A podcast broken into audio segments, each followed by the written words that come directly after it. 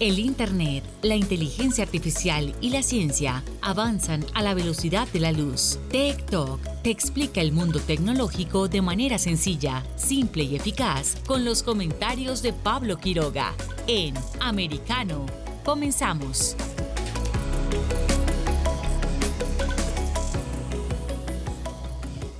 ¿Qué tal? ¿Cómo están todos? Bienvenidos una vez más a nuestro programa Tech Talk aquí por Americano. Soy Pablo Quiroga y hoy vamos a estar conversando de muchísimas cosas, muchísimos temas. Vamos a estar tratando también una denuncia bastante interesante que hace Human Rights Watch en torno a las aplicaciones que de educación tecnológicas, las EdTech, que fueron utilizadas por 49 países alrededor del mundo durante la pandemia para que los niños, los menores de edad, fueran a las clases a través de Internet, o sea que no asistieran a los colegios. Y se descubrió, gracias a una investigación de este organismo, que esas aplicaciones estaban rastreando y espiando a los menores. Así de graves son las acusaciones. Vamos a revisarlo luego eso en los ah, próximos bloques. También vamos a estar hablando sobre las AdTech, la publicidad eh, tecnológica, en qué consiste, porque se supone que estas informaciones que fueron robadas, espiadas a menores, iban a venderse a empresas de publicidad eh, de tecnología. Así que hay bastante que informarles. Eh, vamos también a revisar las tendencias mundiales. También vamos a estar hablando de un día como hoy. Hay una fecha que me encanta también vamos a decirle chao chao a Internet Explorer. Eh, hay muchísimo que contarles. Comenzamos ya. Entonces, ¿cómo lo hacemos siempre con este programa? Ay, por supuesto, al final también tenemos breves tecnológicos. Así que, oye, vamos a tener bastante información en este programa. Está entretenido, está interesante y siempre informativo. Somos TikTok, un programa en actualidad en ciencia y tecnología y, por supuesto, Internet. Revisamos entonces ahora la sección de las tendencias mundiales. Tech Trends. Dentro de las tendencias mundiales, Tech Trends, estamos revisando qué es lo que están hablando en Internet ustedes mismos, qué, es, qué se está conversando. Voy a revisar rápidamente dentro de los temas, por ejemplo, en eh, mi red favorita que es en Eh, hay noticias en torno a las elecciones que hubo también ayer en Estados Unidos, por ejemplo, el triunfo de Mayra Flores también. En el sur de Texas eh, estamos revisando también, a ver, hay una noticia de, eh, de Joe Biden, eh, donde se pregunta también si está en condiciones de seguir gobernando.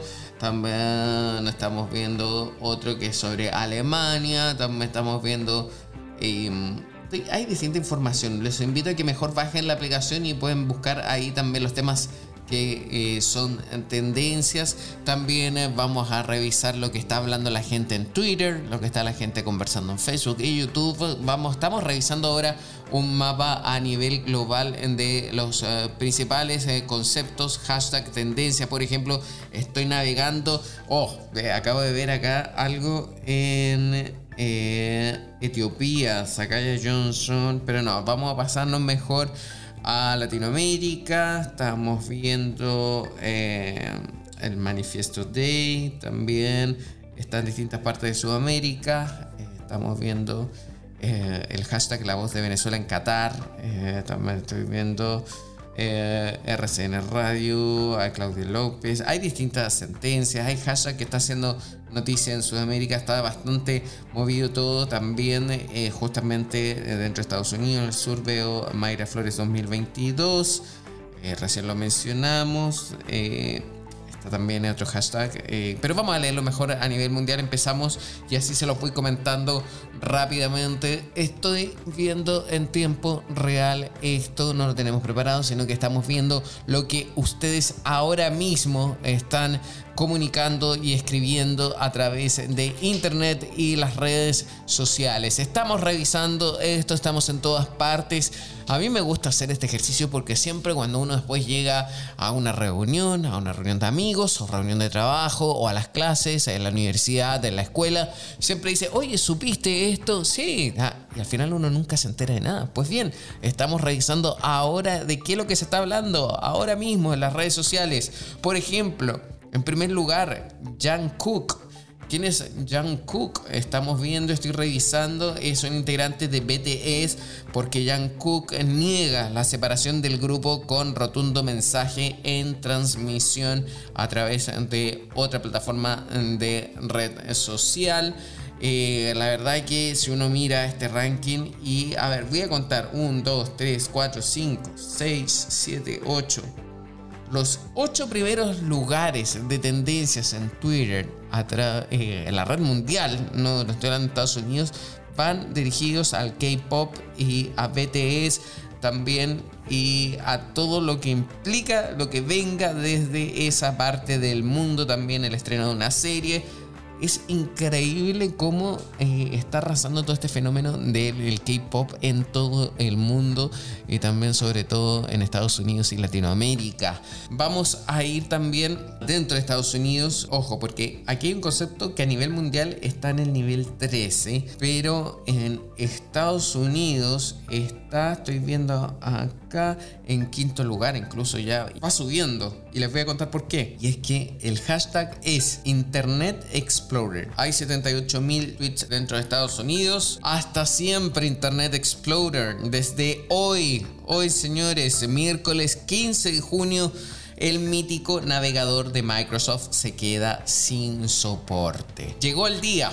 Hoy es 15 de junio y tal como estaba previsto, se acaba el soporte para Internet Explorer. Tras 27 años de carrera, Microsoft saca a Explorer del campo para apostarlo todo a Microsoft Edge. Podría decirse que es el fin de una era y un punto de inflexión importante en términos de desarrollo. ¿Por qué? Acá les voy a leer una noticia que está puesta en internet y es que en España, por ejemplo, hay bastantes servicios que dependen de Internet Explorer, también en Portugal, también en Alemania, en Estados Unidos ya bastante se están migrando a Edge desde hace bastante tiempo, porque obviamente eh, Microsoft es de acá, Estados Unidos. Hay que también tener mucho cuidado.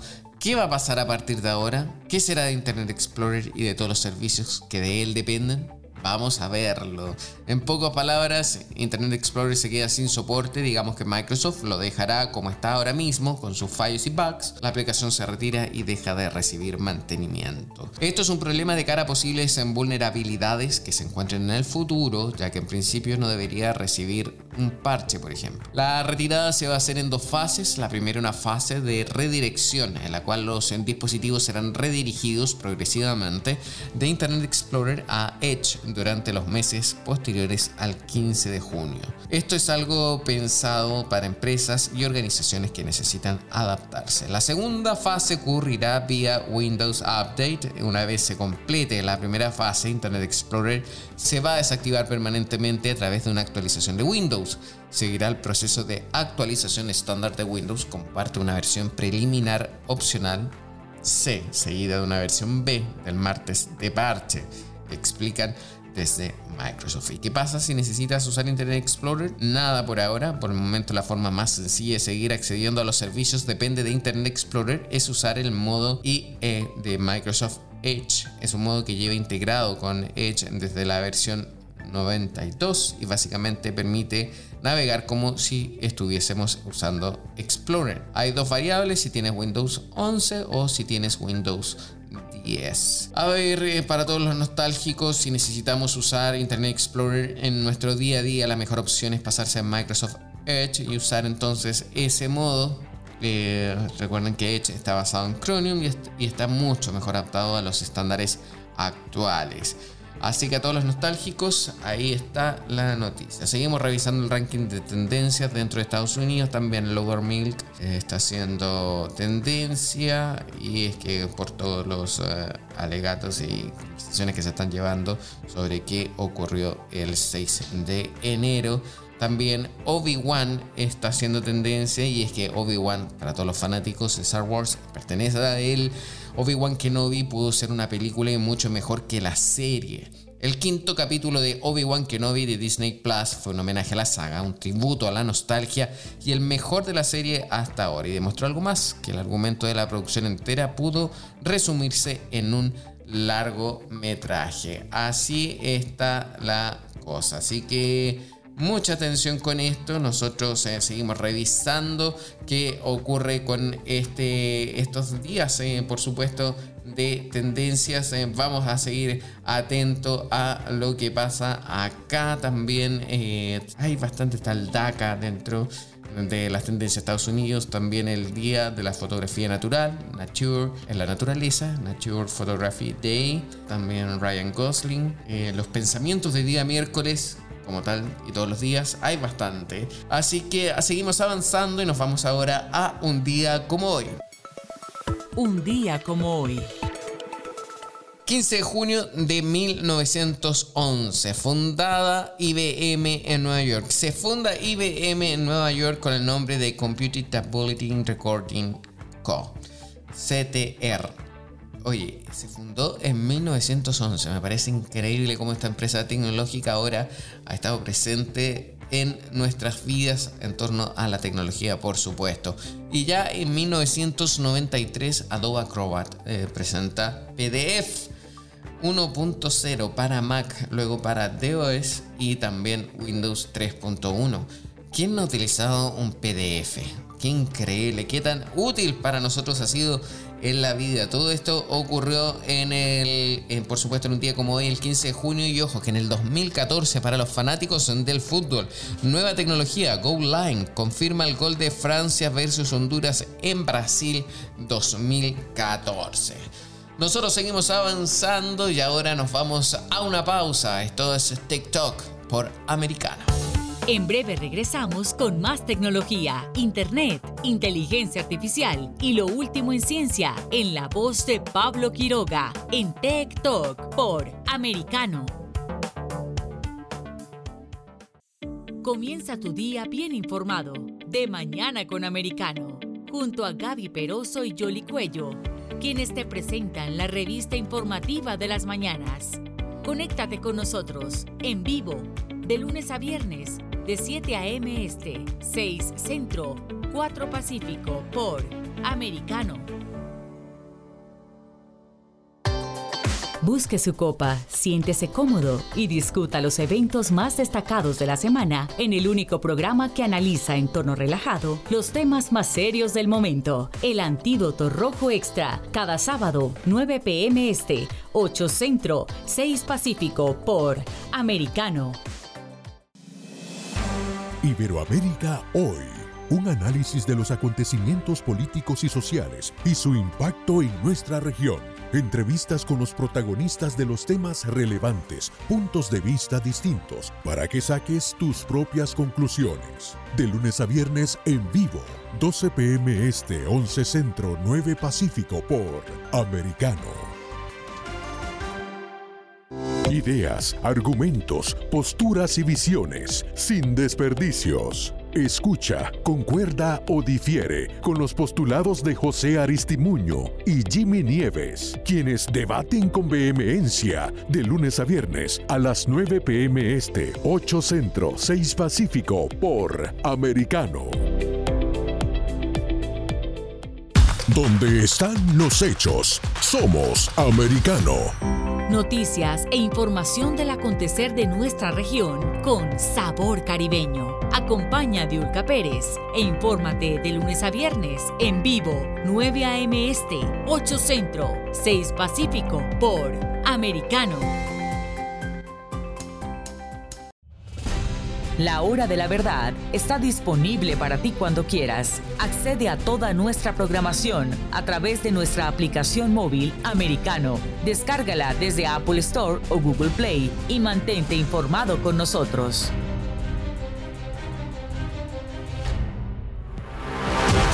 Siempre en el saber, siempre en la verdad, siempre americano. Estamos de vuelta con Tech Talk junto a Pablo Quiroga en vivo por Americano. Tech Talks.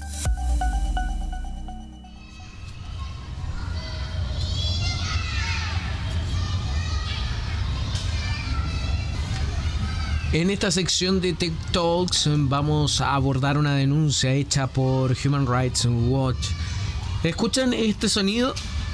Sí, son niños en el colegio que poco a poco están eh, volviendo a las aulas en esta dura pandemia que vivimos. Pero durante el 2021 las clases eran completamente online en muchas partes eh, del mundo. Y aquí viene la polémica. Human Rights Watch alerta de programas eh, de vigilancia en plataformas de clases online. Es decir, los programas educativos rastrearían a los menores o sea, aparte de registrar las clases, eh, seguirían rastreando las páginas en que navegan, sus hijos que nos están, ustedes que nos están escuchando, sus hermanos. Y, ahí incluso sacarían sus datos personales, los datos de contactos de ellos, sus amigos, sus entornos. Vamos a ver de qué se trata esto. Ahora nos vamos al estudio y seguimos eh, profundizando en este tema. TikTok está disponible para ti cuando quieras. Accede a toda nuestra programación a través de nuestra aplicación móvil americano. Descárgala desde Apple Store o Google Play y mantente informado con nosotros.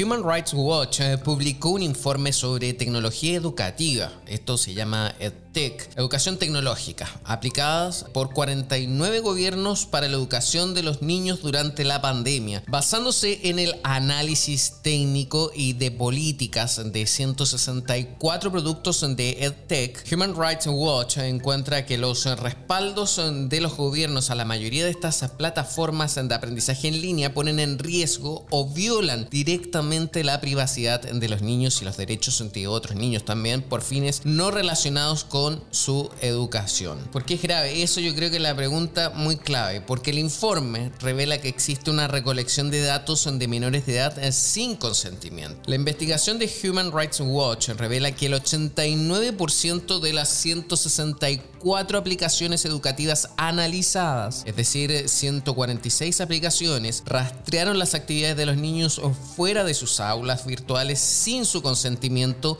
ni el de sus padres y enviaron esos datos a terceros, principalmente empresas de publicidad, para promover servicios de ad Tech, esto es eh, publicidad tecnológica. Piensen en lo que significa esto. 290 empresas se han encontrado que han recopilado, procesado, recibido datos de niños desde marzo del 2021, cuando estábamos en plena época pandémica. Es decir, las plataformas educativas realizaban prácticas de datos que ponían en peligro los derechos de los niños, contribuían a socavarlos o infringían activamente estos derechos. El informe detalla que las empresas de publicidad dirigieron publicidad conductual a las niñas y niños en concreto indica que al utilizar los datos de los niños extraídos de entornos educativos para dirigirles contenidos y anuncios personalizados que les siguen por internet, estas empresas no solo distorsionan sus experiencias en línea, sino que también se arriesgan a influir en sus opiniones y creencias en un momento de sus vidas en el que se encuentran en alto riesgo de interferencia manipuladora. El tema es complicado. Vamos a conversar con María McFarland Sánchez Moreno, señor Legal Advisor de Human Rights Watch. ¿Cómo estás? Muchísimas gracias por estar junto a nosotros. No, muchísimas gracias por interesarse en este tema. Estamos felices de,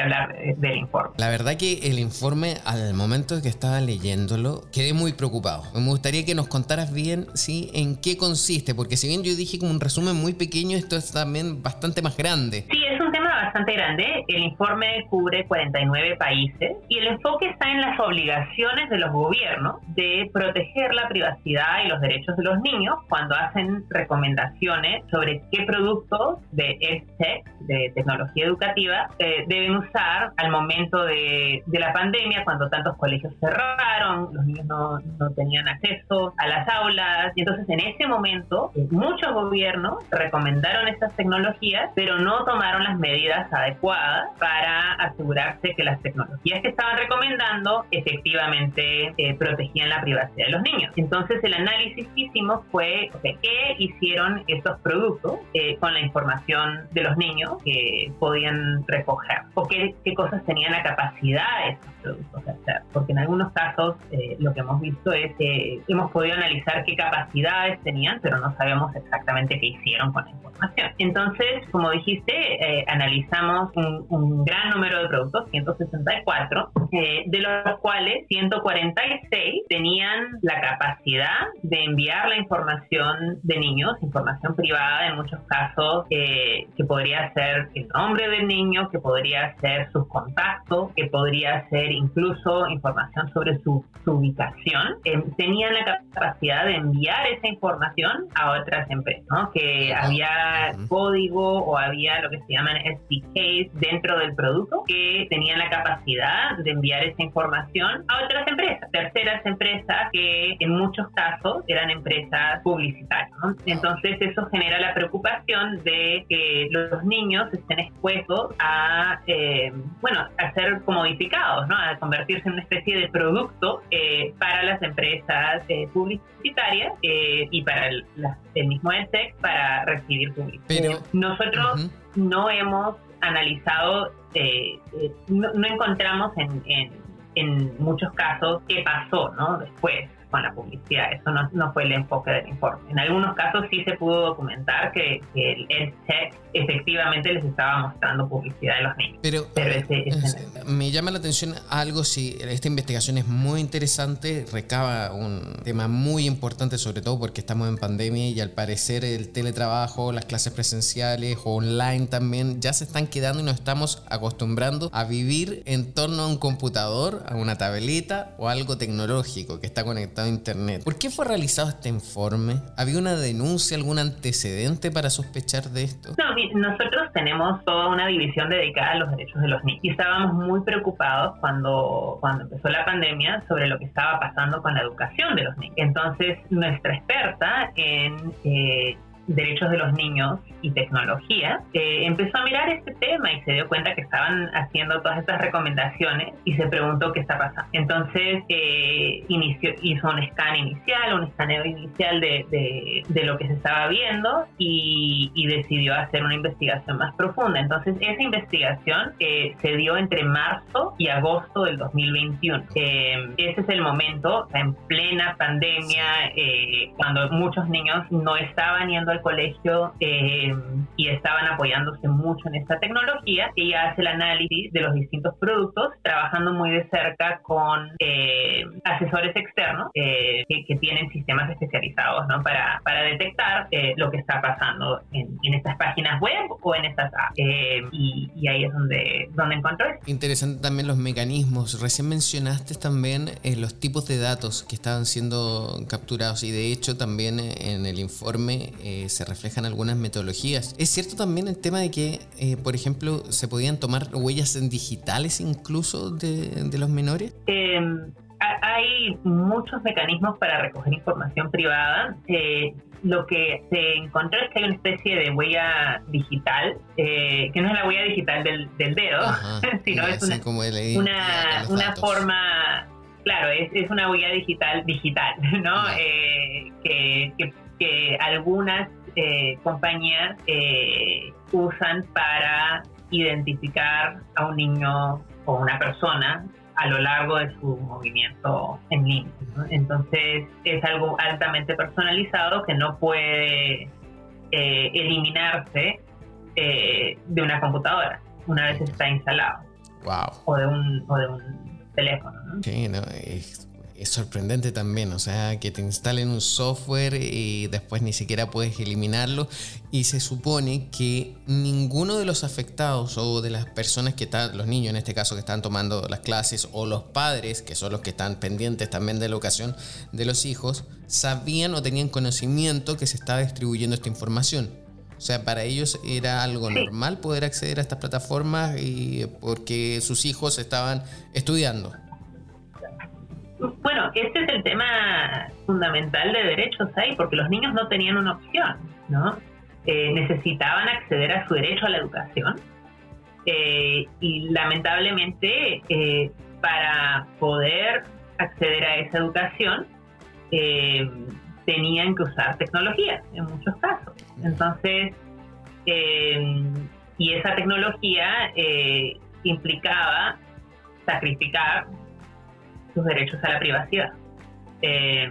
Los, los, padres de familia, en muchos casos los profesores, los mismos colegios, no sabían lo que, lo que estaba sucediendo, todo se movió muy rápido, ¿no? Y, la responsabilidad del gobierno, de los gobiernos, de realmente asegurarse de que lo que estaban recomendando era, era adecuado, era seguro para los niños, eh, fue, fue totalmente abandonada. Los, los, gobiernos no, no hicieron lo que tenían que hacer y lamentablemente los padres de familia y, los profesores y sobre todo los niños eh, sufrieron las consecuencias de eso porque ellos no tenían la capacidad de hacer ese tipo de investigación y, realmente averiguar.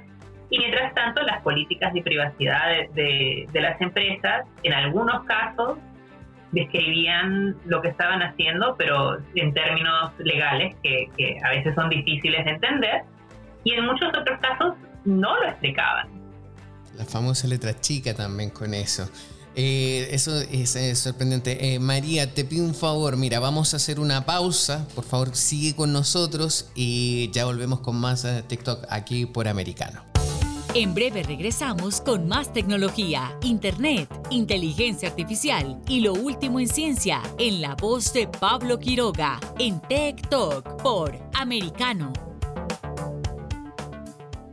una mirada global de la influencia de Medio Oriente en el mundo occidental, junto a Hannah Beris, cada sábado en Israel hoy, 2 p.m. Este, 1 Centro, 12 Pacífico, por Americano. Los avances científicos y tecnológicos relevantes, Internet, redes sociales y el mundo de los videojuegos en TikTok con Pablo Quiroga. Conéctate de lunes a viernes, 2 p.m. Este, 1 Centro, 11 Pacífico, en vivo por Americano.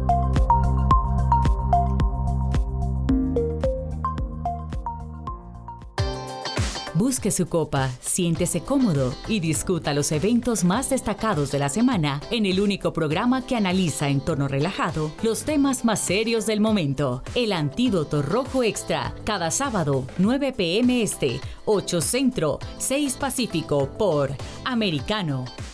Isabel Cuervo y su equipo indagan y rastrean los hechos para ofrecer una mirada profunda a las noticias, sus causas y consecuencias. Periodismo de investigación. Cada sábado, 7 p.m. Este, 6 Centro, 4 Pacífico, por Americano. Los hechos relevantes que ocurren en Estados Unidos, analizados con la característica frontalidad de Dania Alexandrino y sus invitados. Perspectiva USA. Conéctate de lunes a viernes, 8 p.m. Este, 7 Centro, 5 Pacífico. En vivo por Americano. Infórmate con Lucía Navarro de los temas importantes del día que impactan tu vida. Conoce el contexto de los hechos con el análisis de especialistas. Únete a Actualidad Noticiosa de lunes a viernes a partir de las 10 pm este 9 Centro 7 Pacífico por Americano. Vive en la verdad. Somos americano. El análisis de la actualidad política de los países del sur de Latinoamérica y sus consecuencias en el continente, junto a Marcelo López Macía, de lunes a viernes, 10 a.m. Este, 9 Centro, 7 Pacífico, por Americano. Donde están los hechos, somos Americano. Estamos de vuelta con Tech Talk, junto a Pablo Quiroga, en vivo por Americano. Tech Talks. Estamos de vuelta con María McFarland Sánchez Moreno, Senior Legal Advisor de Human Rights Watch. ¿Cuáles son algunos de esos 49 países, María? Sí, esos países incluyen Brasil, Colombia, Ecuador, también Indonesia, Australia, Francia. En Estados Unidos miramos un par de, estados, Texas y California, los más poblados. Y bueno, muchos países más. Tratamos de eh, enfocarnos en países grandes, que tenían una población fuerte. Y, y, lamentablemente el único país que, bueno, bien por ellos, que había tomado buenas medidas para proteger los derechos de los niños fue Marruecos. Todos los otros gobiernos realmente fallaron ahí. Vimos Canadá también, Canadá tuvo problemas. Gran parte del problema tiene que ver con que este es un área que no está bien regulada, ¿no? En muchos países no hay leyes modernas de protección de la información, de los datos. Entonces, eh, en Estados Unidos, por ejemplo, no existe. Hay unas leyes muy antiguas, eh, pero no están diseñadas para el mundo moderno, digital, y no hay protecciones adecuadas para la información de los niños. Ahora, felizmente, el gobierno americano el gobierno estadounidense ha dicho que van a investigar eso, pero, pero lo que se necesita son leyes más fuertes, con dientes, que realmente puedan, puedan cambiar el tema. Señalas que se dijo que iban a investigar esto y que no, no, no había nada concreto. ¿Por qué no ha habido una reacción clara por parte de los gobiernos frente a esto? No, sí visto varias reacciones de algunos gobiernos diciendo que, que van a investigar eh, y muchas de las empresas se han contactado con nosotros en algunos casos no muy contentas, pero en otros casos diciendo, ah, no nos habíamos dado cuenta de que, de que estábamos haciendo esto o, esto fue un error, entonces vamos a parar. Y eso ha sido muy bonito recibirlo. Y sí ha habido avances, por ejemplo, en Indonesia, en Canadá hemos recibido información positiva de algunos gobiernos, a veces estatales, diciendo que quieren tomar medidas para, para abordar el problema. Y como decía, en Estados Unidos están empezando a investigar. Cuando las empresas también de EdTech se comunican con ustedes. Algunas no están tan contentas, otras dicen, oh, no sabíamos. ¿Qué se puede hacer con ellas? ¿Por qué, ¿Por qué esa postura quizás de desconocimiento? Oh, yo no sabía. Se supone que ellos son los que hacen estos programas es poco claro. Nosotros no sabemos las motivaciones ¿no? por las cuales está, tenían estas capacidades instaladas eh, o, estaban con la página web eh, enviando información. Eh, así que, y, no, no, no, llegamos a conclusiones sobre qué es lo que los motiva. Eh, si ellos están dispuestos a hacer cambios y, están y, el informe ayuda a, a, convencerlos de hacerlo, eso está muy bien. Eh, en muchos casos nos dijeron, ah, están equivocados, nosotros no hacemos eso pero a la hora de mirar los datos que les enviamos, se dieron cuenta que sí lo estaban haciendo. ¿no? En algunos casos es que, por ejemplo, una página web tiene un programa, eh, una plataforma especial para niños y dicen, porque nosotros no entramos, porque estas son plataformas donde necesitas ser un niño con una identidad y nosotros no íbamos a, a fraudulentamente presentarnos como un niño, entonces no, no ingresamos a esas plataformas pero en algunos casos ellos dicen la plataforma es segura para niños. Eso está bien, pero la página web de login de la plataforma a veces estaba enviando información. Entonces el niño tenía que pasar por la página web de login, la, la, página principal, donde le estaban enviando la información antes de entrar a la plataforma. Entonces ah, pueden ser cosas que, que son este lo que diríamos en inglés sloppiness, falta de cuidado. Sí, sí. Eh, y también hay algunos casos donde claramente hay empresas que, sí querían enviarle publicidad a los niños. eso es, algo que, también documentamos. Eso sí, porque también el hecho de empezar a rastrear a los menores y más aún sin consentimiento también se vulneran los derechos del niño en ese caso. Entonces, ¿por qué? Entonces la pregunta es ¿por qué es tan importante rastrear a los menores? En este caso sería solo por temas de publicidad. Yo creo que en el mundo digital ahorita recoger información información es el modus operandi, ¿no? Eso es lo que hacen las páginas web con todos. Yo no sé si hay una intención deliberada de recoger información de niños. Creo que el modelo por el cual muchas páginas, muchos apps hacen su publicidad y eventualmente parte del sistema gana dinero es recogiendo información. Entonces ese es un problema más amplio, ¿no? Con cuál es el sistema que tenemos a nivel mundial por el cual se financia y opera la web. En gran parte es lo que llaman surveillance capitalism, capitalismo de vigilancia, que es recoger información sobre nosotros y después vendernos cosas que supuestamente nos interesan y eso también está eh, eh, muy asociado al problema de la desinformación en las plataformas sociales, porque se crean estas burbujas donde todo el mundo está recibiendo solo la información que supuestamente queremos recibir y cada vez se vuelve más extrema. Así que esos son problemas conectados y es algo que está cambiando nuestro mundo y que tenemos que tomar muy en serio. ¿Qué tipo de recomendaciones realiza Human Rights Watch eh, luego de este informe que es bastante certero y mostrando también eh, eh, la metodología? O sea, no es que aquí se esté especulando sobre que existe un problema que probablemente estaría robando información o espiando, todo en condicional me refiero, sino que es aquí concreto, certero. Se hizo eh, la prueba entre marzo del 2021 y también agosto del 2021, plena pandemia. Eh, hay más de 49 países que fueron investigados, más de 164 aplicaciones. Es increíble, o sea, la información y el hecho concreto está. Las recomendaciones principales son para los gobiernos, ¿no? Eh, es lo que decía sobre leyes modernas para proteger la privacidad de los niños, para proteger su información. Se necesitan en muchos muchísimos países no existe legislación adecuada en general de protección de datos y tampoco para la protección de datos de niños específicamente. Y eso se tiene que desarrollar y eso va más allá incluso de este problema. Entonces eso es número uno. Eh, segundo, para las empresas les hemos recomendado que eliminen cualquier información que han recogido de niños, que hagan un, análisis, una revisión de sus prácticas, dejen de recoger información de niños o recibirla. Por ejemplo, las empresas publicitarias que, en muchos casos recibieron o, al parecer habrían podido recibir datos, nos dijeron, bueno, eso no es nuestra responsabilidad, eso es responsabilidad de los clientes que nos envían los datos. Ellos son los que tienen que saber si, es, si son datos de niños o no. Porque nosotros les, les, decimos en el contrato que ellos son los responsables, nosotros no sabemos qué es de niños y qué no. Entonces,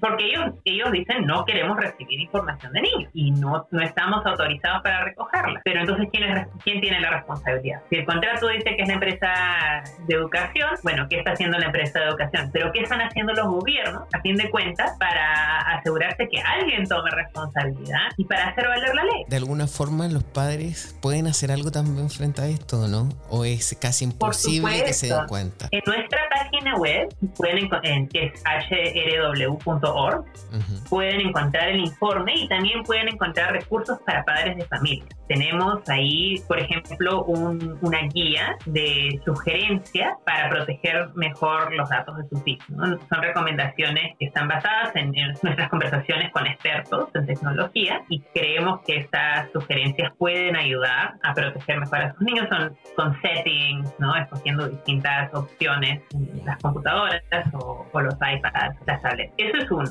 No es garantizado. Hay cosas que desbordan las recomendaciones que nosotros podamos hacer, pero ahí está uno. Lo otro es que los padres de familia deberían estarle preguntando a sus colegios lo que el colegio sabe, qué medidas han tomado los colegios para asegurarse que la, que la tecnología que están usando realmente protege la privacidad de los niños. ¿Cómo son los contratos que tienen los colegios con estas empresas? Porque en muchos casos los colegios no se han fijado, confiaron en que lo que el gobierno recomendaba estaba bien y lo aceptaron. Entonces los padres de familia pueden presionar a los colegios, sobre todo ahora que, estamos viendo que muchos, muchos niños están regresando a los colegios, a la vez los colegios están manteniendo la tecnología, eh, la han incorporado a la forma de enseñar. Eh, yo he visto eso con, con el colegio de mi hijo. Entonces, eso ya se queda ahí en el sistema ¿no? Ahora es parte de, de la educación. Entonces es muy importante que las escuelas sientan presión por parte de los padres de familia para chequear esto, para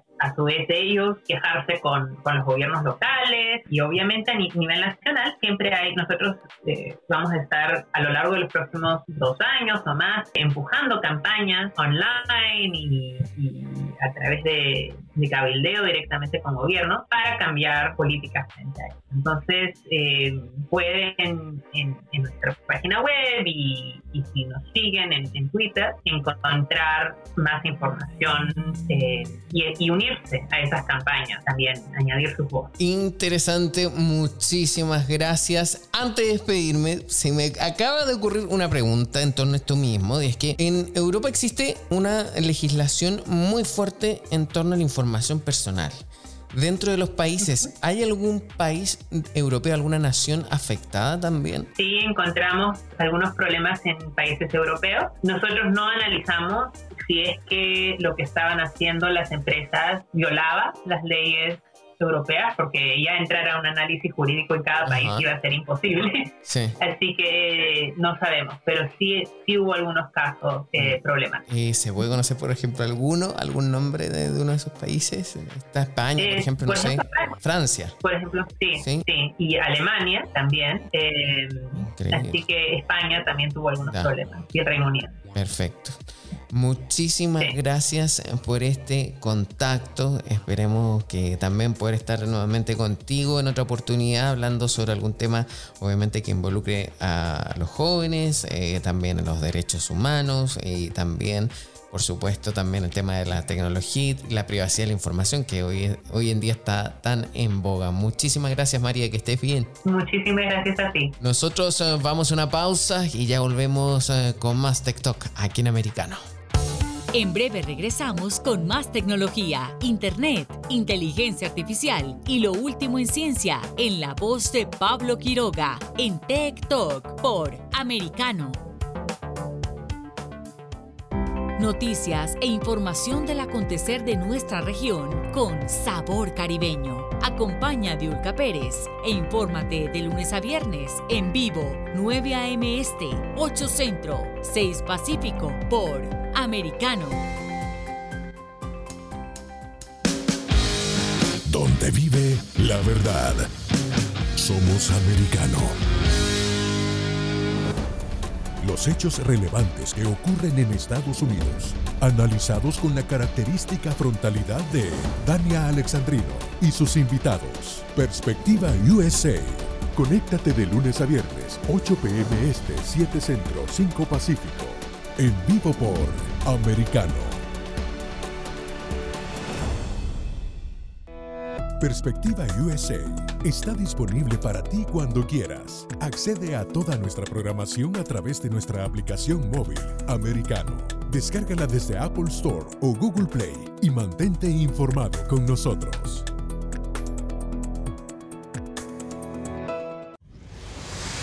Diego López y Dianelis Guerra comentan y analizan el acontecer deportivo, torneos, campeonatos y la actuación de tus atletas favoritos en Deportes Americano.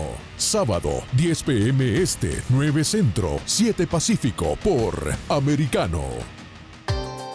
Busque su copa, siéntese cómodo y discuta los eventos más destacados de la semana en el único programa que analiza en tono relajado los temas más serios del momento. El Antídoto Rojo Extra, cada sábado, 9 pm este, 8 Centro, 6 Pacífico por Americano.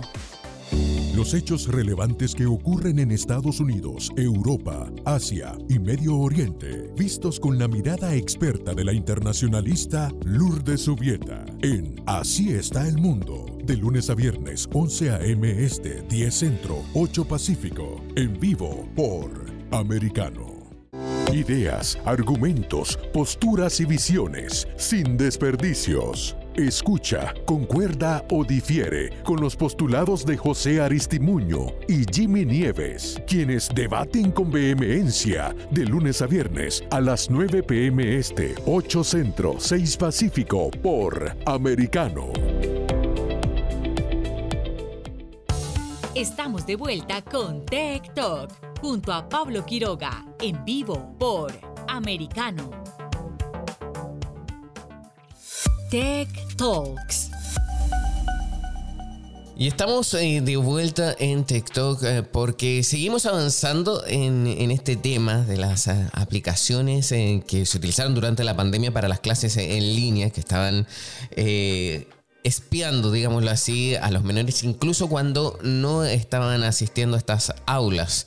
Ahora bien, eh, se habló también en el blog anterior de que esta información iba para las AdTech, pero ¿qué son realmente? ¿Qué es eh, esta eh, publicidad tecnológica? Vamos a conversar con Joaquín Pineda, que es de Magnet, y va a poder explicarnos más en torno a esto. Hola Joaquín, ¿cómo estás? Hola, bien, bien, ¿cómo estás tú? Bien, aquí con muchas ganas de aprender y por supuesto saber bien en qué consisten las AdTech. Bueno, en términos generales, un AdTech es un conjunto de tecnologías que van entre herramientas y software que todos los anunciantes o, el mundo del marketing utiliza para mostrar y medir campañas publicitarias en el mundo digital y tiene un objetivo bien concreto y, nace porque el proceso de compra y venta de anuncios digitales en los últimos años había estado volviendo muy complejo y, muy lento para la velocidad que necesita el mundo digital. Entonces, todo el AdTech lo que hace es que eh, junta al mundo del anunciante y de las agencias que necesitan mostrar su publicidad de una manera rápida y eficiente casi en tiempo real, es, es automático. Wow, o sea, todo está automatizado. Incluso, por ejemplo. Exactamente. Es que a mí me sorprende esto que estas compañías hayan sacado la información. Incluso eh, hubo, según lo, lo, nos comentaban también la gente de Human Rights Watch, eh, decían que eh, las empresas estas tecnológicas de AdTech se comunicaron con ellos y les dijeron que, oh, nosotros no sabíamos que se estaba pasando eso o creíamos que esa información ya la había autorizado los mismos compradores de estas aplicaciones. Entonces, llama la atención todo lo que puede o permite hacer la tecnología. ¿Qué tipos de datos, por ejemplo, se pueden recabar con, eh, eh, cuando se recoge información de métricas eh, para en beneficio de la publicidad, por ejemplo? te diría que se pueden agrupar en dos tipos de datos. Por un lado son los datos de perfilamiento que leyendo tus interacciones, principalmente en redes sociales o en videojuegos, eh, el, el es capaz de saber tu edad, eh, dónde vives, qué estudias, eh, cuáles son tus hábitos de consumo, cuáles son tus inclinaciones políticas, y en base a eso puede armar un perfil. Y después tiene otros datos que son un poquitito más complejos, que son capaces de establecer una ruta de consumo sin que tú lo sepas que básicamente son capaces de predecir cómo te vas a comportar tú. Un ejemplo de esto muy sencillo es cuando una mujer está embarazada y publica en redes sociales la foto de, de, su bebé en su guatita y eh, el AdTech va a saber, ok, el primer mes va a comprar pañales porque está preocupada, después va a comprar un carro y en los últimos meses va a comprar ropa y después va a dejar de comprar eso y va a empezar a comprar libros para niños. Entonces, claro, tú no te das cuenta eh, que tienes un hábito de consumo que no solo es trazable, sino que es predecible. Y a veces es, tan eficiente la herramienta que uno piensa, oh, ellos me están escuchando, pero no significa que no lo estén, sino eh, la herramienta es capaz de predecir eh, pasos siguientes en tus compras. Qué increíble, porque incluso uno podría imaginar que es otra persona que está al otro lado del teléfono, de la aplicación, eh, controlando y viendo eso, pero al final esto todo está desarrollado bajo inteligencia artificial, ¿no? Exactamente. Eh, creo que un tema central de la Aztec es que no es una sola plataforma, sino son un conjunto de plataformas interconectadas y que son tan grandes y, tan conectadas que es efectivamente posible que como esto corre en automático, no, no, hay una persona que esté tomando decisiones, sino la máquina sola ve que hay una oportunidad de venta, publicidad y alguien que quiere comprar y junta a esos dos robots y ocurre eh, automáticamente que efectivamente es posible de que no se hayan dado cuenta que estaban vendiendo datos o vendiendo publicidad de niños. Eso, eso es terrible. Eh, no significa que esté bien, sino que creo que es posible que ocurra. Es posible. Y, y probablemente ocurre más de un negocio. Más de un negocio, pero y más allá del tema de los niños. A ver, por ejemplo, olvidémonos de eso. ¿Es una práctica común hoy en día que las grandes empresas utilicen estos tipos de mecanismos de AdTech? Absolutamente. O sea, cada día se utilizan más, cada día eh, las herramientas que están conectadas a AdTech son mayores. Eh, originalmente eh, cuando parte la TEC, eh, estábamos hablando de que existían alrededor de ocho partes eh, que estaban dentro de esto, que iban principalmente de las redes de publicidad, como por ejemplo la red de Facebook, los, las agencias, eh, las, eh, los que hacían el intercambio del contenido, los servidores, estaban en esa onda, pero en el día de hoy lo que, lo que estamos viendo es que el, la, conexión entre AdTech es tan profunda que pueden haber ahora empresas que ni siquiera entregan publicidad a los servidores, sino que entregan herramientas para que el servidor por sí mismo arme la publicidad. Wow. Es decir, le entregas un conjunto de fotos, un conjunto de textos y el servidor hace combinaciones de esas fotos y textos y empieza a armar sus propios textos y sus propias imágenes que son las que muestran publicidad. o sea, tú ni siquiera sabes qué, publicidad es la que se muestra exactamente. Pero, ¿y cómo lo hacen de una forma así que sea creativa? Todo está programado, o sea, está automatizado para que sea así. Sí, está automatizado para que sea así y un poco el cálculo que se hace es que si esto lo haces de una manera a gran escala, tan rápido y tan eficiente, puede ser que alguna publicidad sea fea y te equivoques y la gente no la pesque, pero el servidor rápidamente se da cuenta que esa publicidad no está, no está funcionando y la elimina del servidor y va dejando las que efectivamente funcionan. Y, a veces probablemente te ha pasado que ves publicidad en redes sociales, una imagen, un banner que tú dices, oye, el banner feo o fome o no tiene ni un sentido, probablemente se fue creado por un servidor. Wow. O sea, aquí las máquinas eh, ya están pensando más que nosotros, incluso como la polémica el otro día con una inteligencia artificial de Google que despidieron al trabajador, eh, porque que me sorprende ya todo, todo, todo, increíble. Oye, te quiero dar las gracias por este contacto y sin duda que queremos en otra oportunidad poder abordar más sobre esto y que nos puedas seguir explicando y enseñando. Muchísimas gracias. No, ningún problema, Pablo. Que estés muy bien y un saludo a todos por allá. Gracias. Nosotros eh, vamos a una pausa y ya volvemos con más TikTok aquí en Americana. En breve regresamos con más tecnología, internet, inteligencia artificial y lo último en ciencia en la voz de Pablo Quiroga en TikTok por Americano. Somos Americano.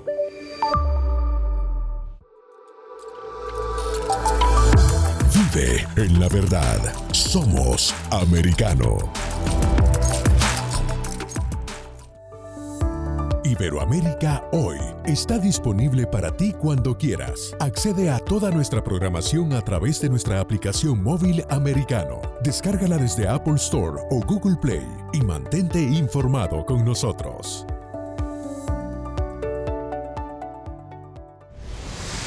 Diego López y Dianelis Guerra comentan y analizan el acontecer deportivo, torneos, campeonatos y la actuación de tus atletas favoritos en Deportes Americano.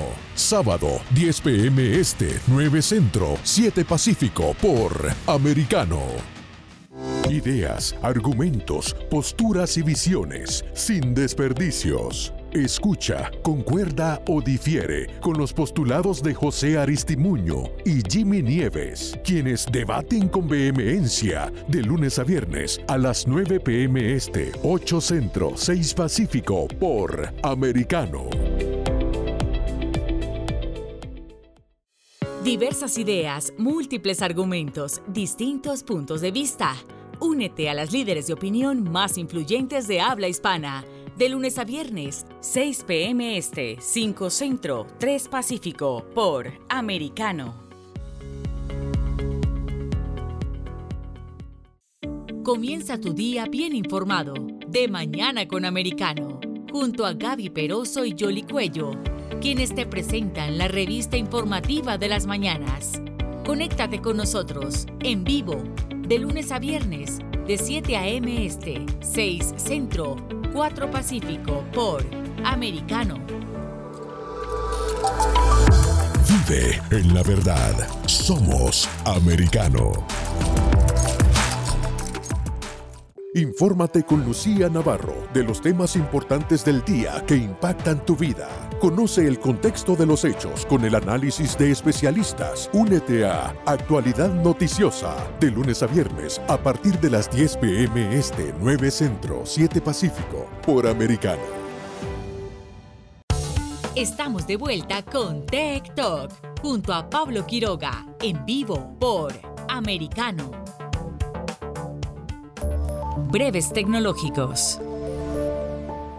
Y en breves tecnológicos, bastante que informar, porque nunca desde diciembre del 2020 el Bitcoin había cotizado en niveles tan bajos. Y mucha atención porque el desplome no cesa hasta el punto de que la criptomoneda está a punto de perder también la barrera de los 20 mil dólares.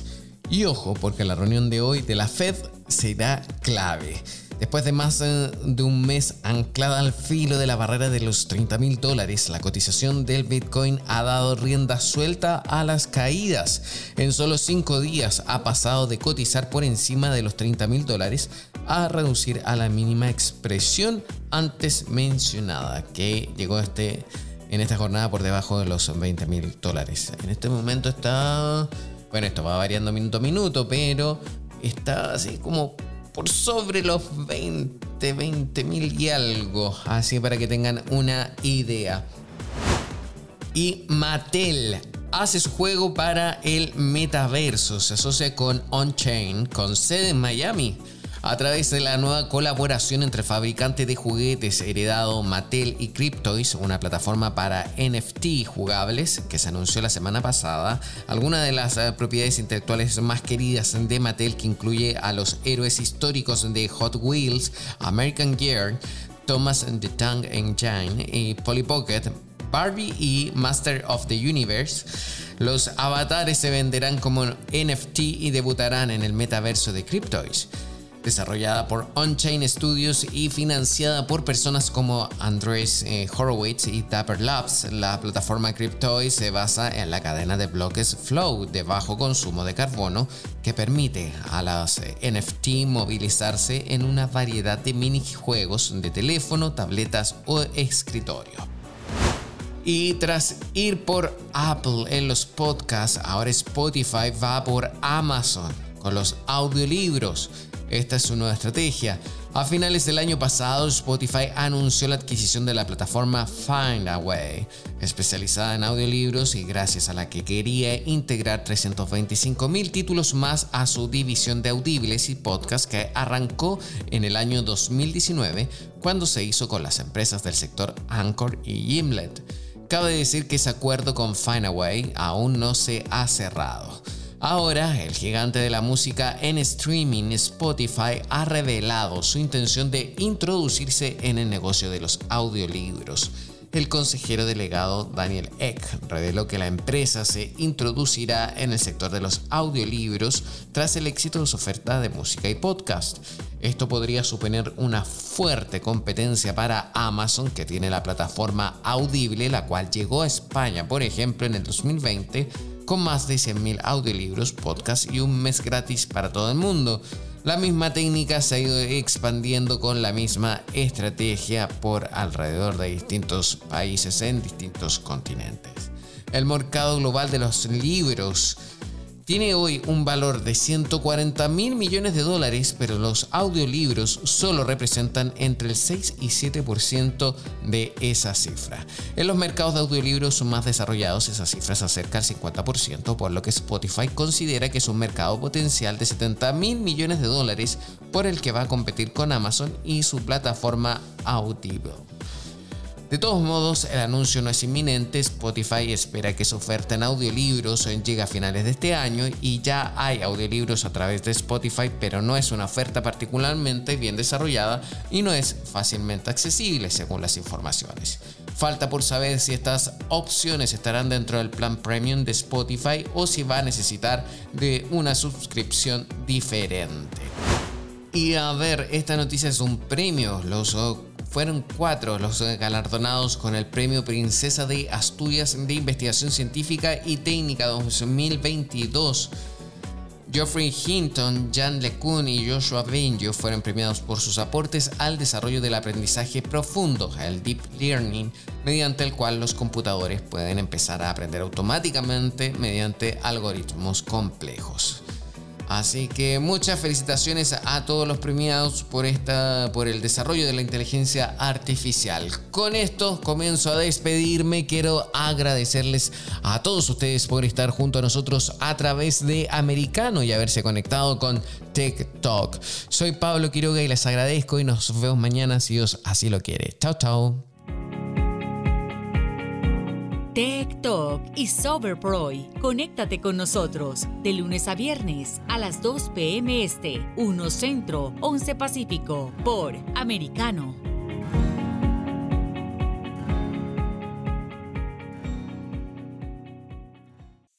Comienza tu día bien informado.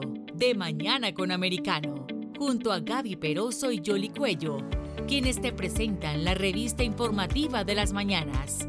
Conéctate con nosotros en vivo de lunes a viernes de 7 a.m. Este, 6 Centro, 4 Pacífico por Americano.